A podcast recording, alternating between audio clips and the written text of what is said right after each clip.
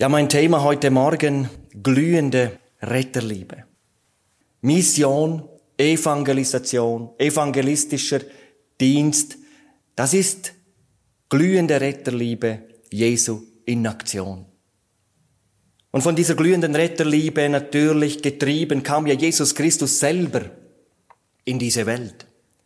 Er hat den Himmel, die Herrlichkeit beim Vater verlassen, ist in diese Welt gekommen und dann auch aus glühender Retterliebe ging er an dieses Kreuz von Golgatha.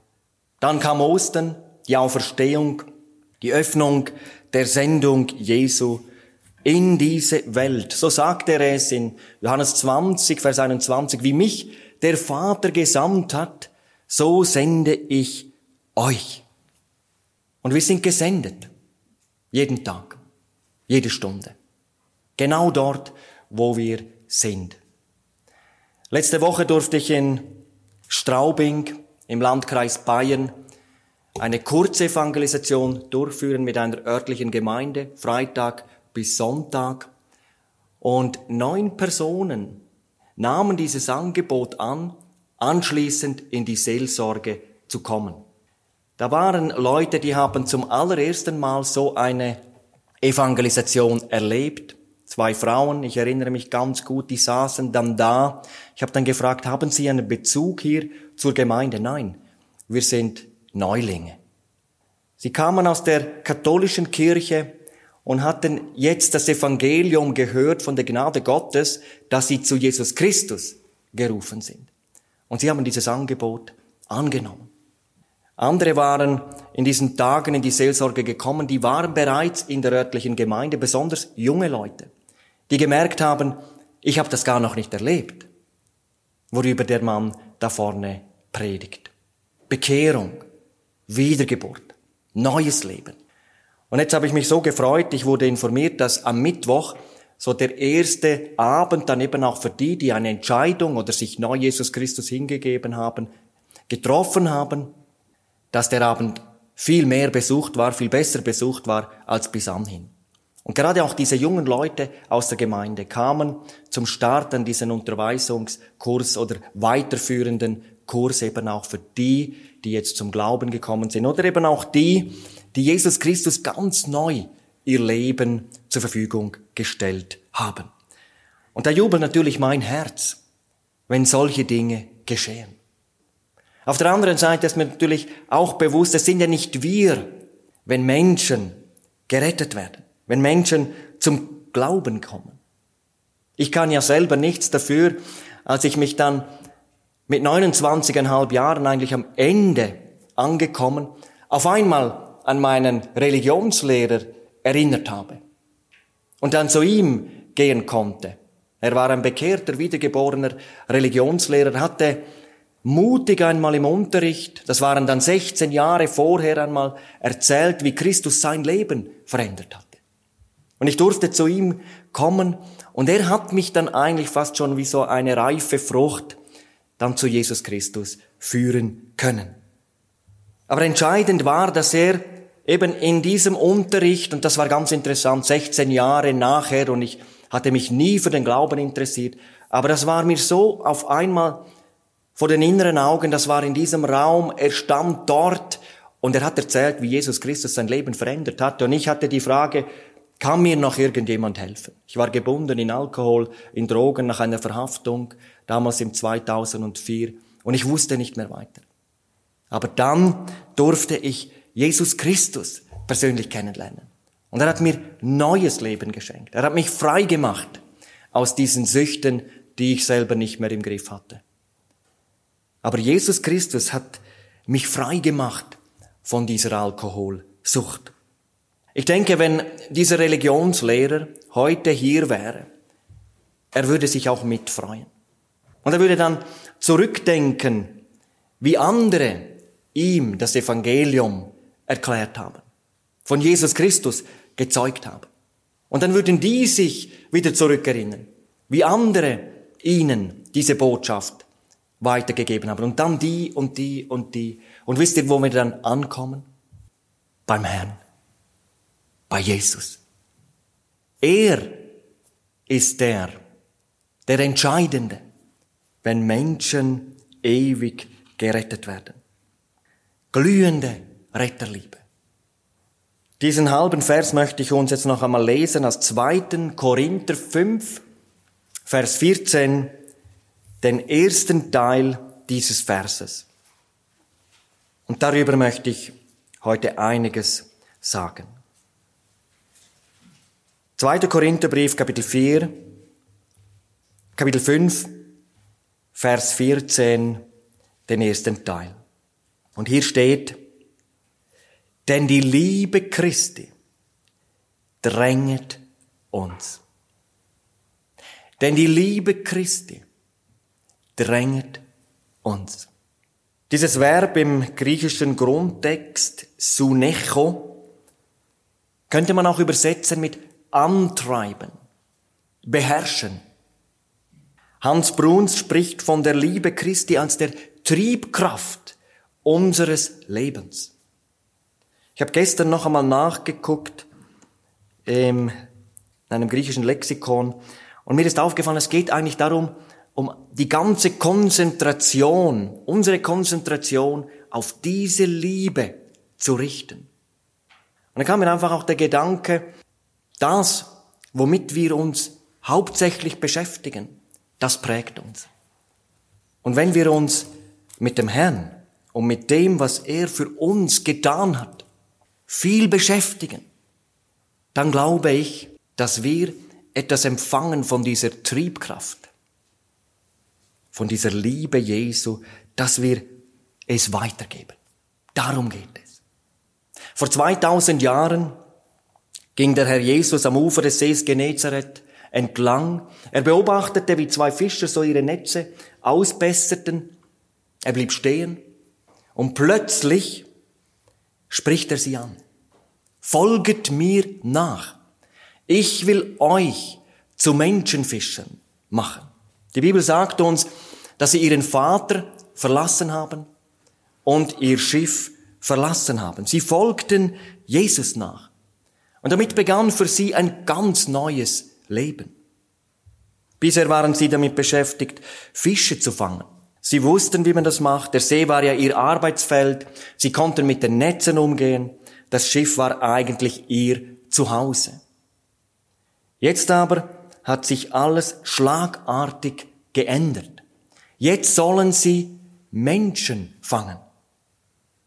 Das hatte Jesus gesagt. Aber von dem verstanden sie noch nichts. Wie ein Lehrling am ersten Arbeitstag.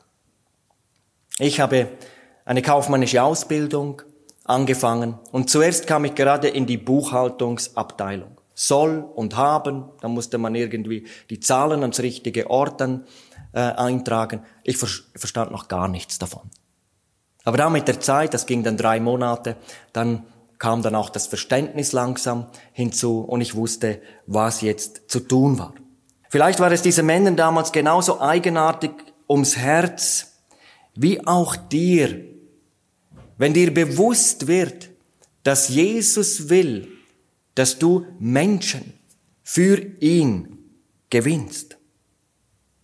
Dass er dich gebrauchen will, Menschen für den Himmel zu gewinnen. Menschenfischer. Vielleicht möchtest du zurückgehen, du suchst vielleicht sogar Entschuldigungen, erkennst deine Unfähigkeit. Aber Jesus hat gesagt, dass er uns zu Menschenfischern machen will. Dieses Verb poieso heißt, ich will machen, dass ihr werdet.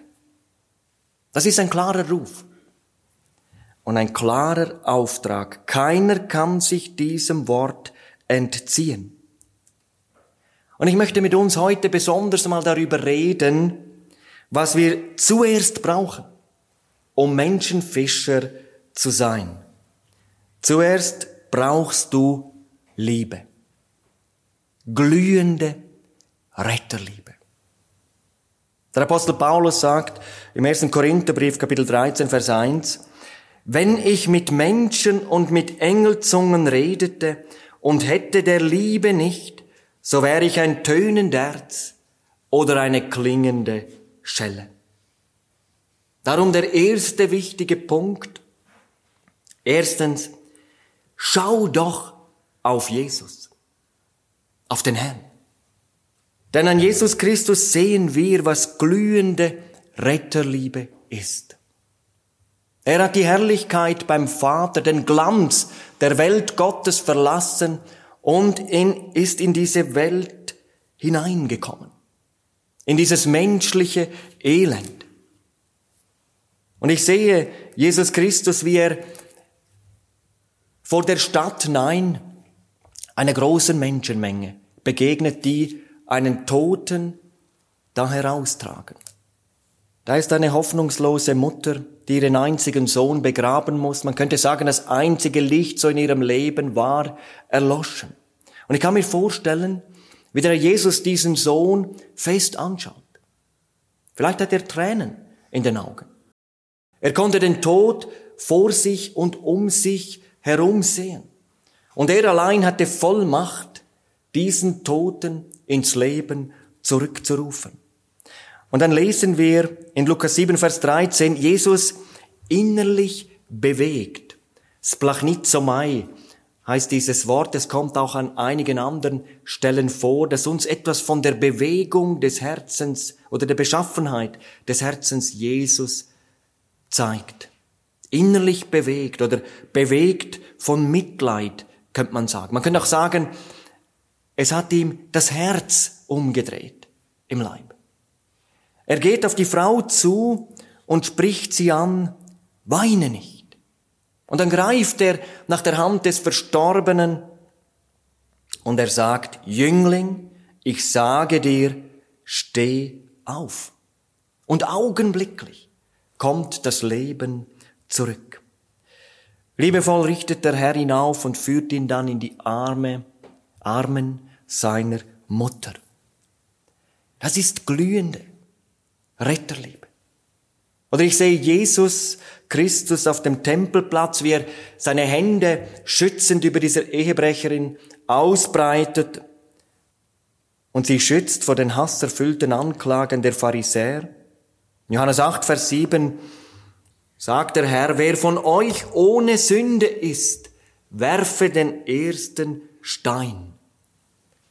Und mit diesem Satz hat der Herr alle Angreifer, alle Ankläger schachmatt gesetzt. Und nachdem alle weggingen, sagt der Herr Jesus zu ihr, ich verurteile dich nicht, geh hin und sündige von jetzt ab nicht mehr, nicht mehr andauernd. Das ist glühende Retterliebe. Und ich sehe Jesus Christus durch Jericho gehen, umringt von einer großen Menschenmenge. Er bleibt dann unmittelbar vor einem Maulbeerfeigenbaum stehen. Auf einem Ast war der Zachäus. Und dann fordert er diesen Oberzöllner auf, vom Ast herabzusteigen und sagt, heute muss ich in deinem Hause einkehren. Lukas 19, Vers 5. Und während einige schimpfen, dass er bei einem Sünder einkehrt, verwandelt die Retterliebe Jesu das Herz dieses Zachäus. Das ist glühende Retterliebe. Und am Ende dieser Geschichte sagt der Herr Jesus mit wenigen Worten, warum er in diese todkranke Welt gekommen ist. Der Sohn des Menschen ist gekommen, zu suchen und zu retten, was verloren ist.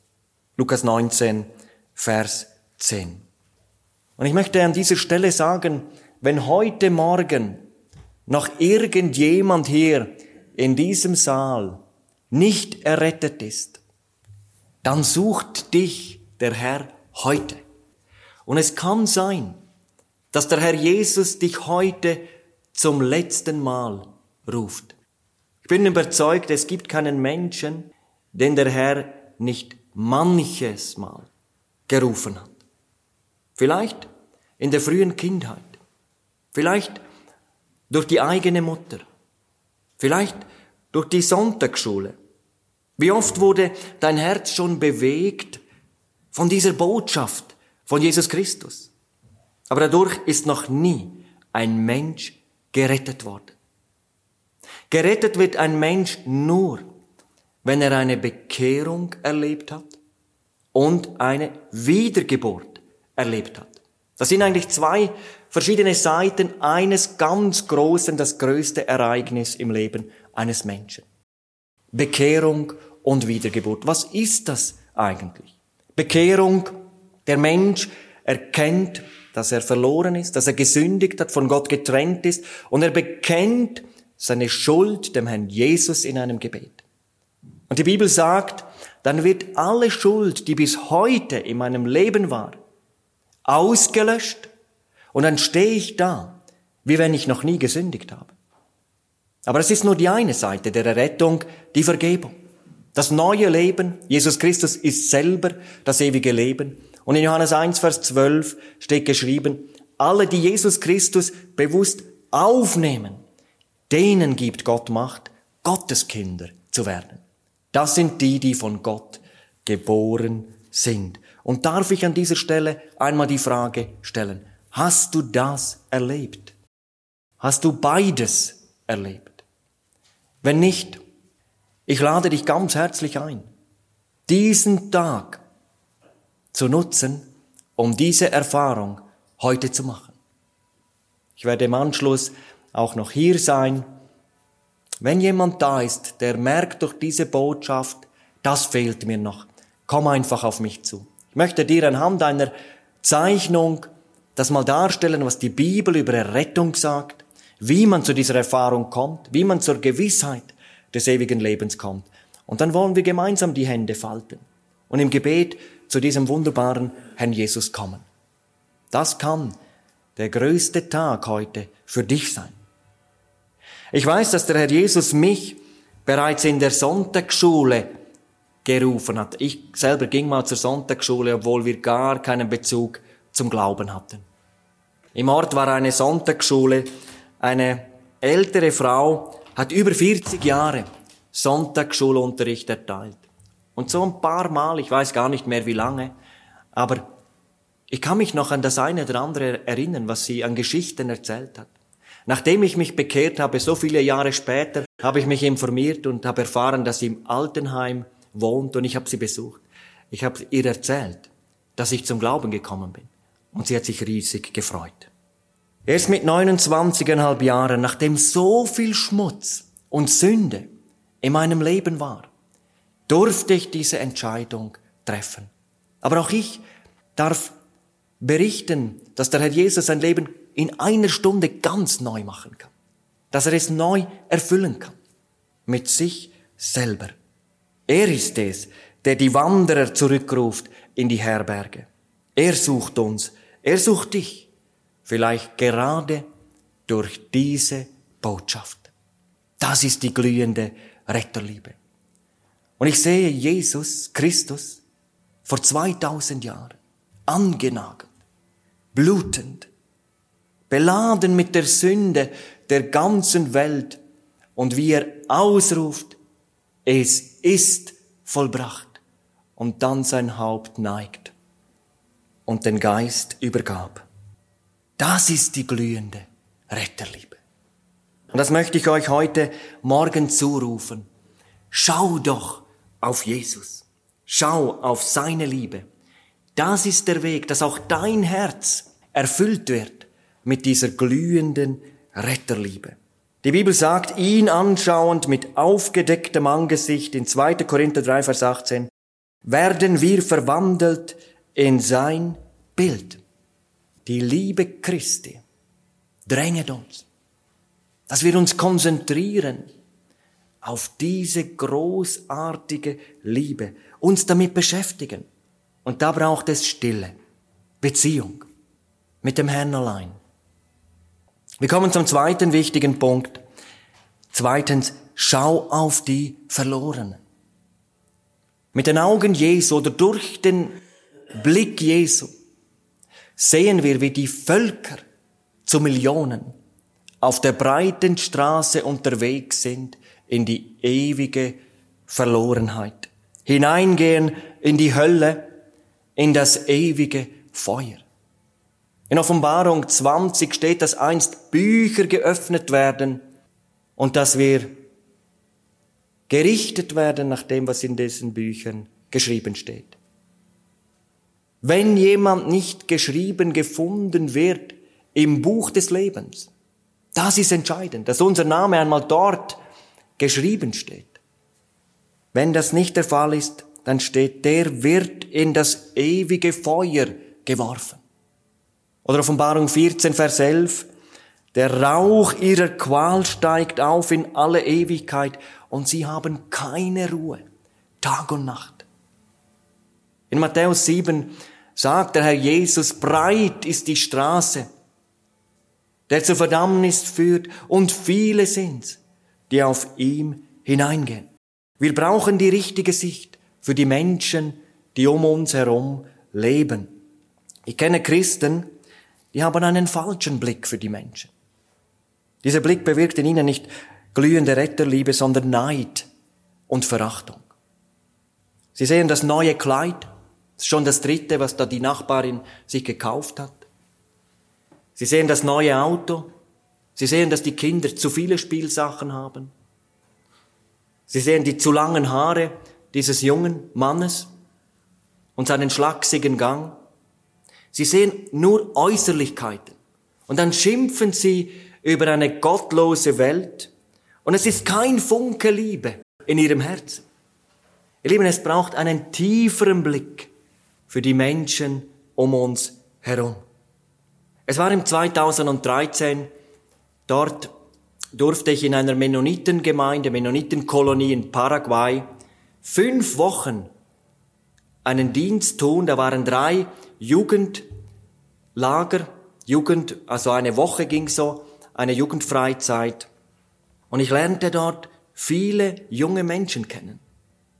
Und da kamen natürlich auch einige, die hatten jetzt nicht so besonders Interesse an der Bibel, am Evangelium. Zwei davon, die sind mir besonders aufgefallen und sie waren auch richtig schwer irgendwie zu erreichen, an sie heranzukommen. Haben auch manchmal Dinge getan, die nicht so, ähm, nicht so schön waren.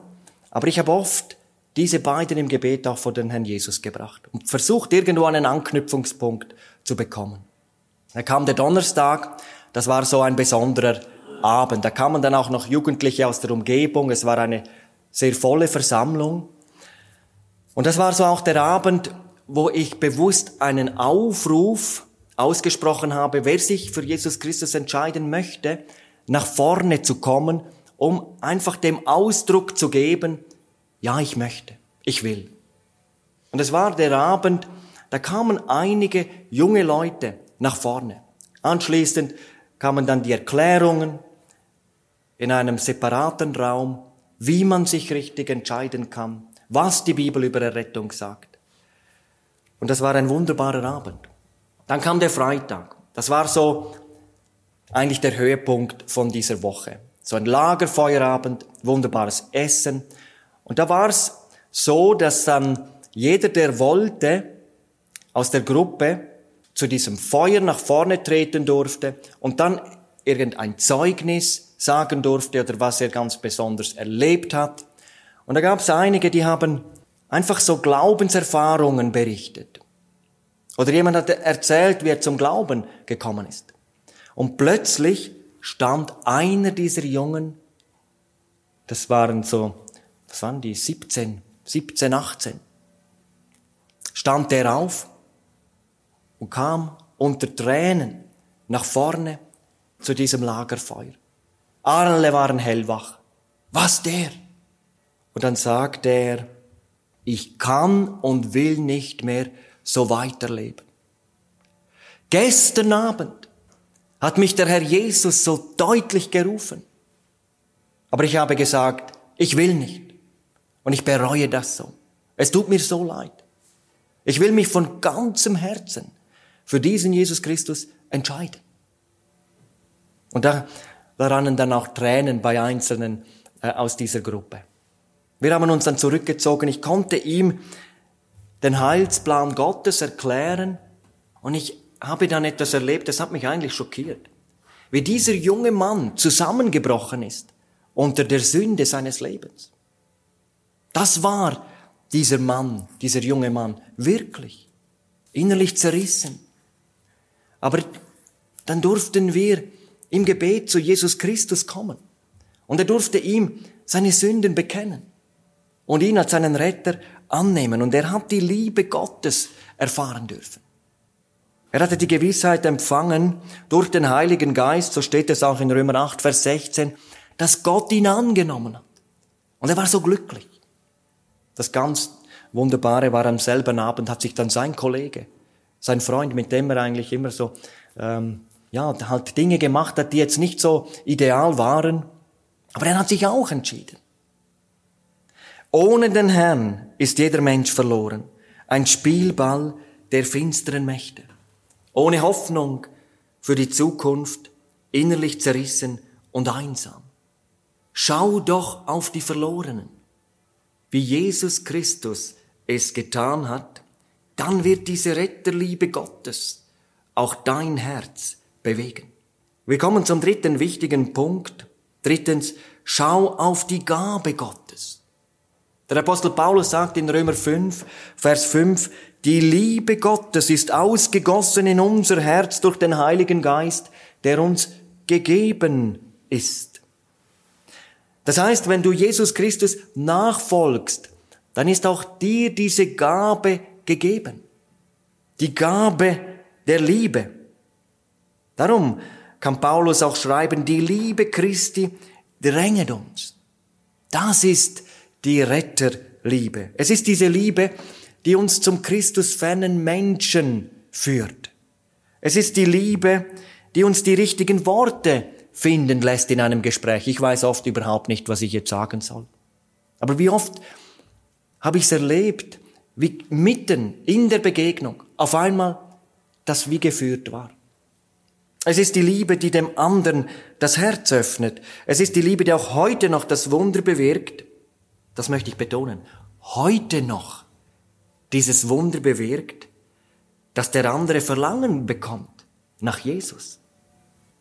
Und diese Liebe, ihr Lieben, ist die Vollmacht der Jesusleute.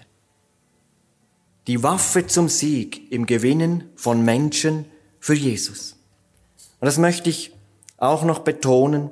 Wenn Gottes Liebe in dir brennt, dann ist der Nächste nicht ein Bekehrungsobjekt den du jetzt mit allen Mitteln überzeugen musst. Nein, dann willst du nie als Sieger aus einem Gespräch gehen.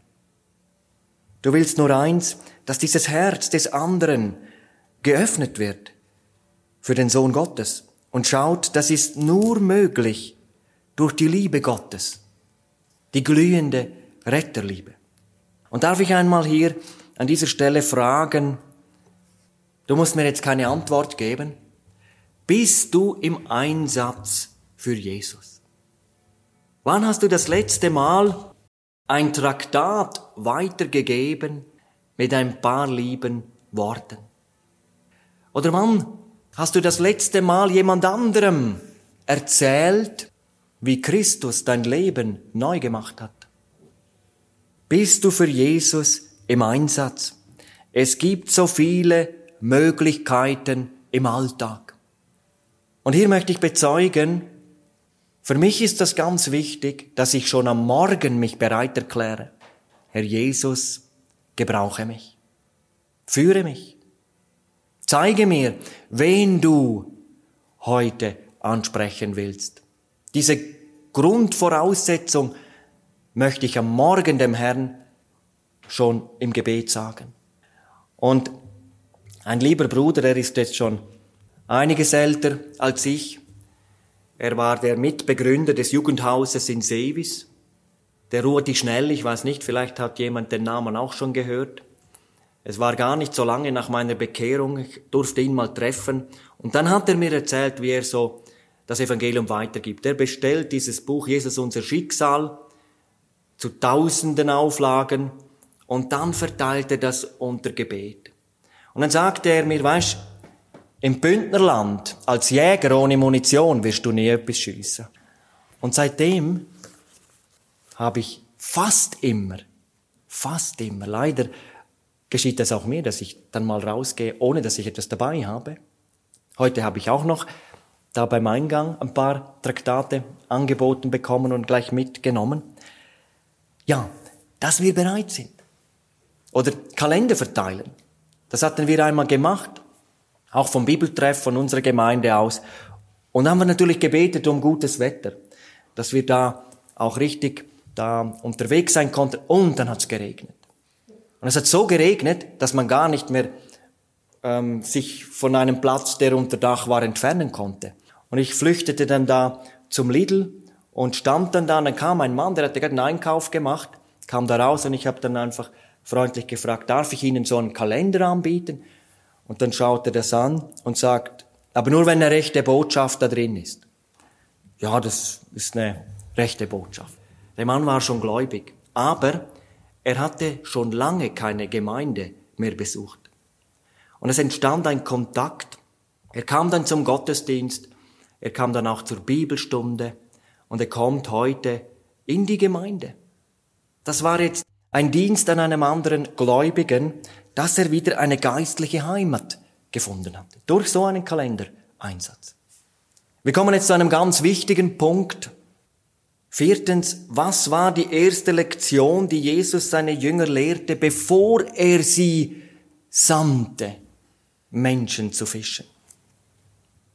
Der Herr Jesus sagt zum Petrus in Lukas 5, Vers 4, fahre hinaus, wo es tief ist und werft eure Netze zum Fang aus. Und Simon antwortete und sprach, Meister, wir haben die ganze Nacht gearbeitet und nichts gefangen. Aber auf dein Wort will ich die Netze auswerfen. Bevor der Herr Jesus die Fischer am See Genezareth mit den Worten Folget mir nach, ich will euch zu Menschenfischern machen, in seine Nachfolge rief, hat er ihnen ein Zeichen seiner Macht gegeben. Am helllichten Tag schickte er den Petrus hinauf auf See mit dem Befehl, werft eure Netze aus zum Fang. Für einen Fischer muss das sehr seltsam sich angehört haben und vielleicht sogar eher sinnlos getönt haben. Wer sticht schon bei Sonnenschein in See, um Fische zu fangen? Aber Petrus macht's. Er glaubt und handelt und gewinnt. Die Netze sind voll. Und dann steht in Lukas 5, Vers 9, Erstaunen, Entsetzen erfasste Petrus und alle, die bei ihm waren, über diesen Fang, den sie miteinander getan hatten. Dieses griechische Wort Tambos bedeutet staunen, entsetzen, schrecken. Oder das Verb tambeo, ehrfürchtiges Staunen. Ich glaube, darum geht es in allererster Linie. Und es kommt auch einige Mal im Neuen Testament vor. Es ist das, was damals und bis heute Menschen ins Staunen versetzt, wenn sie Zeugen der Macht Jesu werden. Unmittelbar nachdem ich selber zum Glauben kommen durfte, ich habe das gleich am nächsten Tag bezeugt an meiner Arbeitsstelle und dann sagte mir ein Mitarbeiter, du, du musst mal mit dem sowieso sprechen. Der kommt regelmäßig, um Baumaterial zu kaufen. Der läuft mit einem T-Shirt rum, Jesus 1, Renzo 2. Ich habe den angerufen, wir konnten uns treffen. Und wie ich den Mann sah, erinnerte ich mich, das muss viele Jahre vorher dann gewesen sein, wie der so im Elend war, drogenabhängig. Und ich habe dann seine Geschichte erfahren, 22 Jahre im Heroin. Angefangen hat es damals auf dieser offenen Drogenszene in Zürich auf dem Platzspitz und sein Leben war so ein Elend geworden. Er war zwar verheiratet, hatte schon Kinder, aber er konnte gar nicht sorgen für seine Familie, weil er tief in der Sucht war. Und dann kamen damals zwei junge Christen auf den Platzspitz, haben dort musiziert, Lieder gesungen und kamen dann einmal zu ihm. Und er hat gesagt, ich brauche das nicht. Und die gingen dann weiter. Und sein Drogenkumpel habe dann gesagt, du, was die sagen, das stimmt. Ja, interessiert mich nicht. Aber dann kamen sie ein zweites Mal und er schickte sie wieder weg. Aber er sagte mir, die waren aber hartnäckig. Die kamen ein drittes Mal. Und aus Mitleid ging ich mit. Die hatten ihn eingeladen in die Teestube. Kaffee, Kuchen war dort umsonst zu haben. Und er sagte mir, wie er in diesen Raum hineintrat, sah er diese Leute mit einer leuchtenden Hülle und mit einer Feuerflamme auf dem Kopf. Und das habe so bewahrt, behütet ausgesehen. Das muss mit diesem Jesus zu tun haben. Ich brauche diesen Jesus auch. Ja, da kannst du beten. Ja, ich kann nicht beten. Und dann hätten die mit ihm zusammen gebetet. Ein Gebet der Übergabe, des Bekenntnisses auch, der Sünde und eben auch der Übergabe in Jesus Christus. Und er sagte mir, es war eine Erfahrung, Jesus Christus vergab ihm seine Schuld und er kam in sein Leben und da drinnen hieß es, oder er wusste in seinem Herzen, so sagt er es, wenn ich heute sterbe, ich komme ganz sicher zu Jesus. Aber er sagte denen das nicht, was er jetzt erlebt hatte. Und am nächsten Tag kamen die wieder auf den Drogenplatz und redeten dann mit ihm, du, das war dann keine echte Entscheidung gestern. Er hat dann eine Weile mit ihnen sich dort noch unterhalten. Und wie die dann gingen, sagte sein Drogenkollege, du, was ist mit dir los? Du sprichst schon wie die. Und er sagte mir, die Gläubigen haben es gar noch nicht gemerkt. Aber der Ungläubige hatte schon gemerkt, etwas war verändert. Das war eigentlich der Anfang. Es ging dann nicht gerade direkt auf diesem neuen Weg. Es wurde nicht direkt alles gut. Er hatte noch seine schweren Herausforderungen. Aber es kam dann der Tag, wo er sagte, da hat der Jesus mich ganz frei gemacht. Von jeglicher Sucht. Heroin, Kokain, Alkohol, Nikotin. Und das war für mich ein Riesenzeugnis.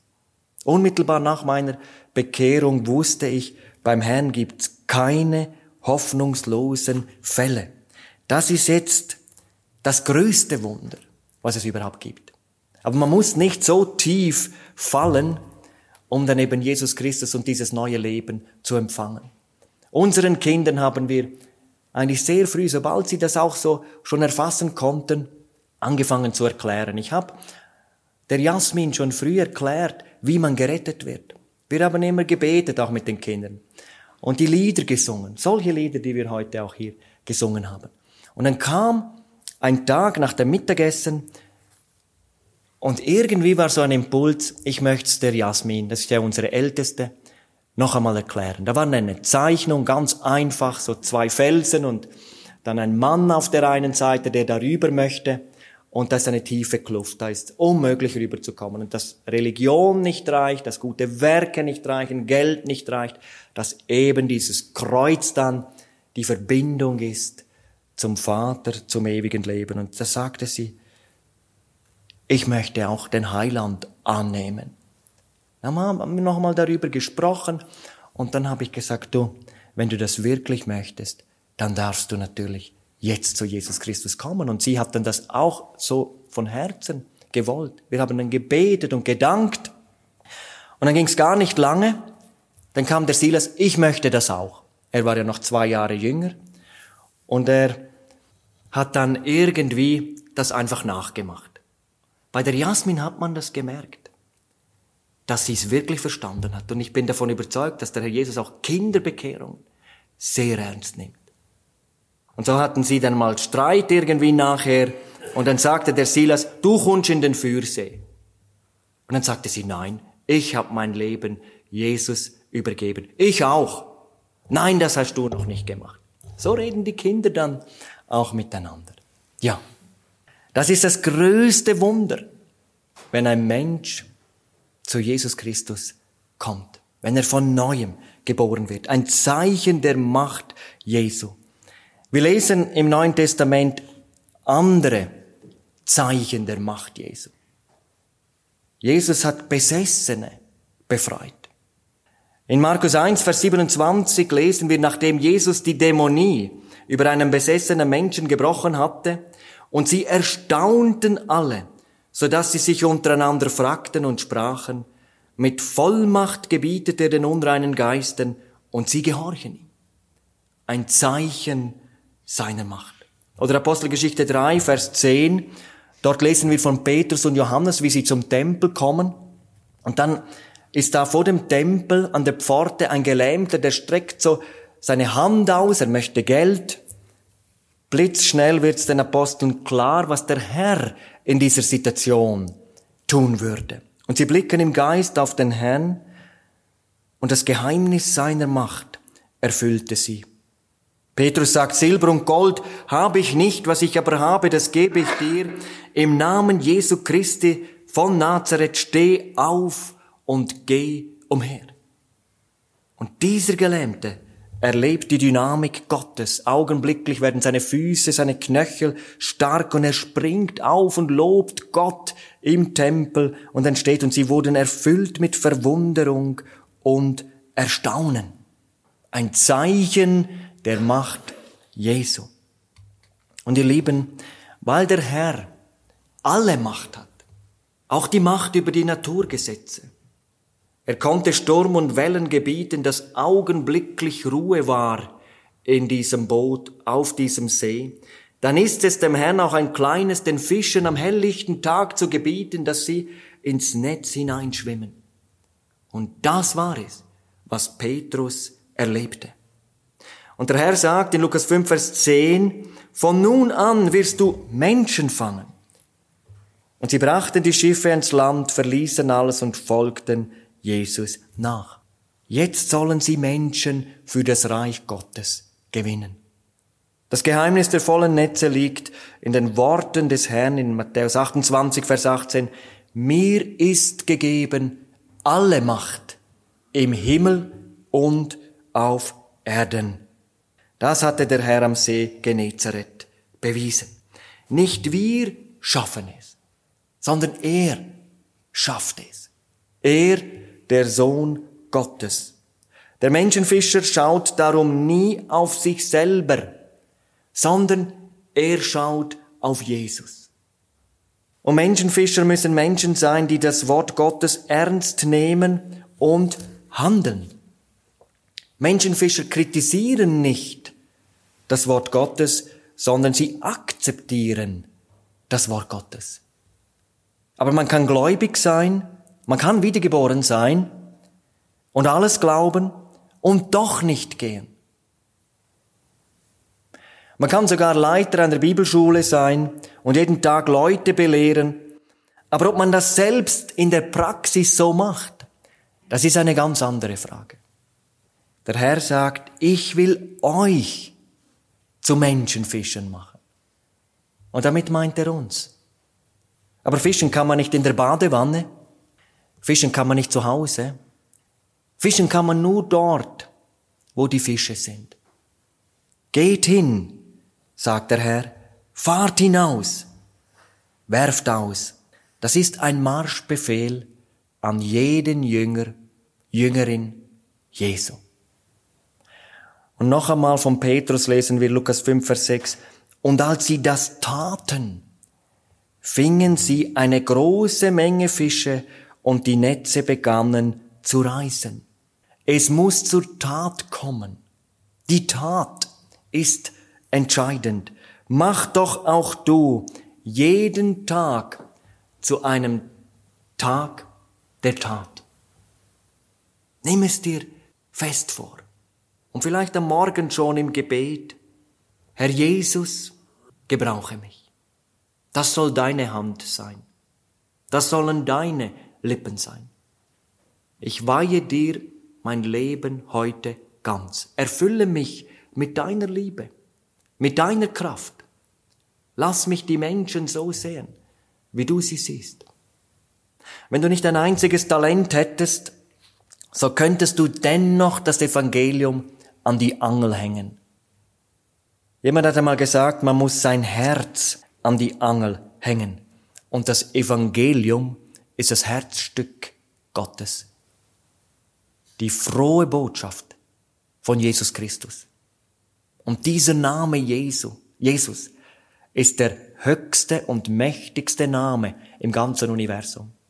Als ich damals die Bibelschule angefangen habe, auf dem Beatenberg, da habe ich mit einem Deutschen zusammen, der war gerade von einem Missionseinsatz zurück und hat dann die Bibelschule auch begonnen mit mir in derselben Klasse. Es war der erste Samstag, schlug vor, dass wir nach Interlaken gehen, vom Beatenberg da runterfahren und vor dem Migro einfach mal ein paar Lieder singen.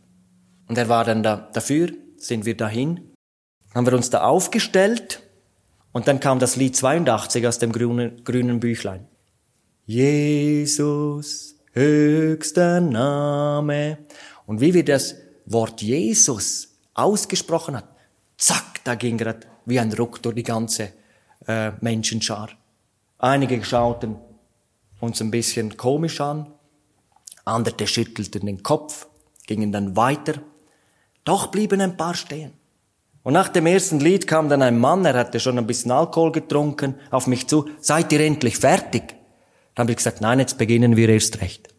Und so haben wir aber erlebt, wie wir ins Gespräch gekommen sind. Und diese Einsätze haben wir immer und immer wieder auch wiederholt. Es war eine ganz kleine Gruppe, die bereit war, hinauszugehen. Aber ich kann euch sagen, durch das, was wir dann mit Jesus Christus neben dem Studium da war ja auch viel zum Lesen und zum Arbeiten, ähm, sage ich jetzt mal, eher Theorie. Aber das, was wir im Praktischen erlebt haben, das hat unser Leben sehr geprägt. Und wir wussten auch, dass wir es aus eigener Kraft nicht tun können. Wir haben uns immer am Sonntagabend, das war dann das Sonntagsabendchörli, haben wir uns getroffen, haben Lieder gesungen, haben gebetet, füreinander gebetet, für die Woche, für die Schule und so weiter. Viel gebetet aber eben auch Wunderbares erleben dürfen. In allen Jahrhunderten gab es Menschen, die im Glauben das Netz des Evangeliums ausgeworfen haben und erlebt haben, anbetend erlebt haben, wie Jesus Menschen errettet hat. Und ich denke auch in dieser Zeit, in der wir stehen. Ich erlebe das so, gerade auch durch die Evangelisationen. Es kommen Menschen, die vorher nicht gekommen sind.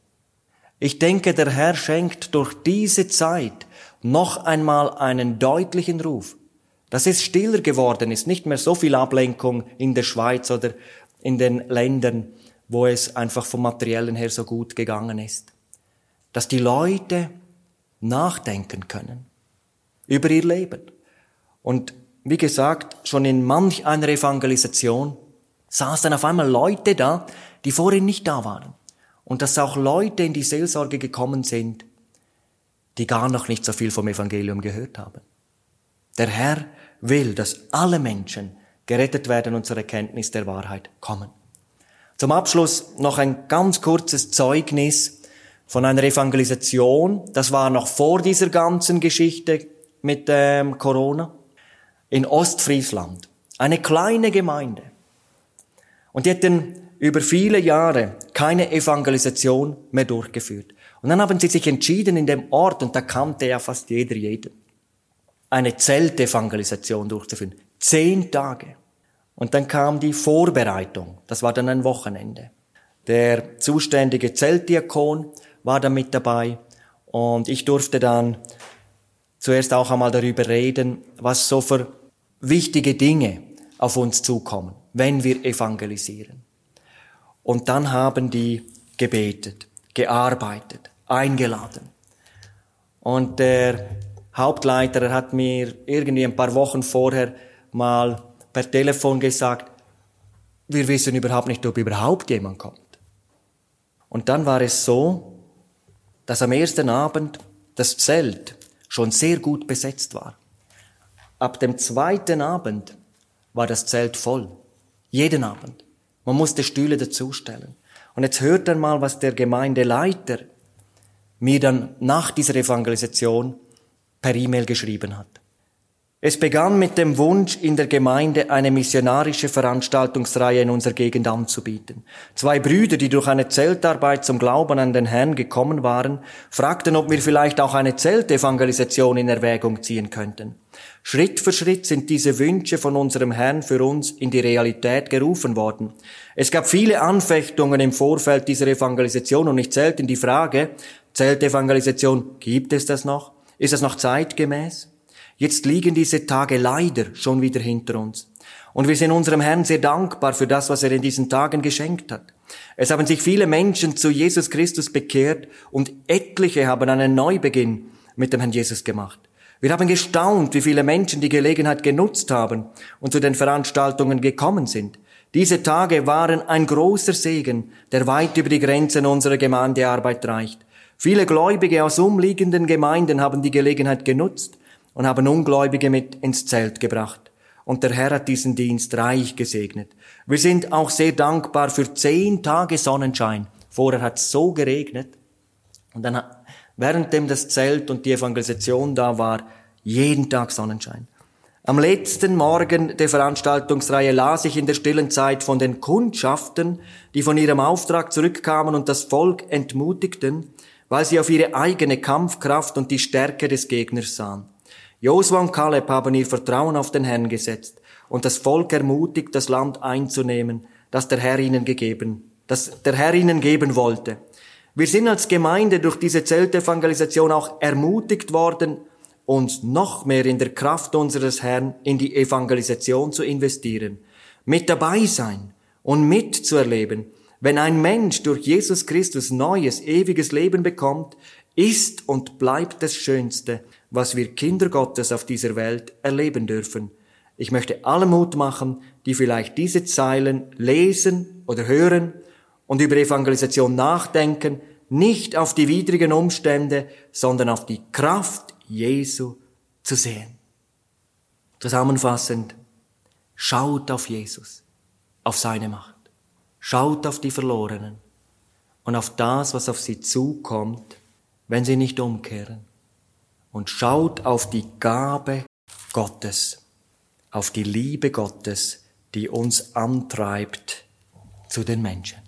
Das wünsche ich euch allen von Herzen, dass ihr diese Dynamik auch selber erleben dürft im Alltag. Die Tat ist entscheidend. Ich habe oft überhaupt nichts gespürt, vielleicht sogar Widerstand.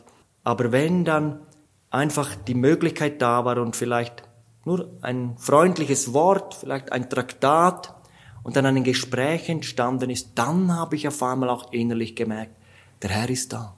Er ist da. Er begegnet diesem Menschen. Amen.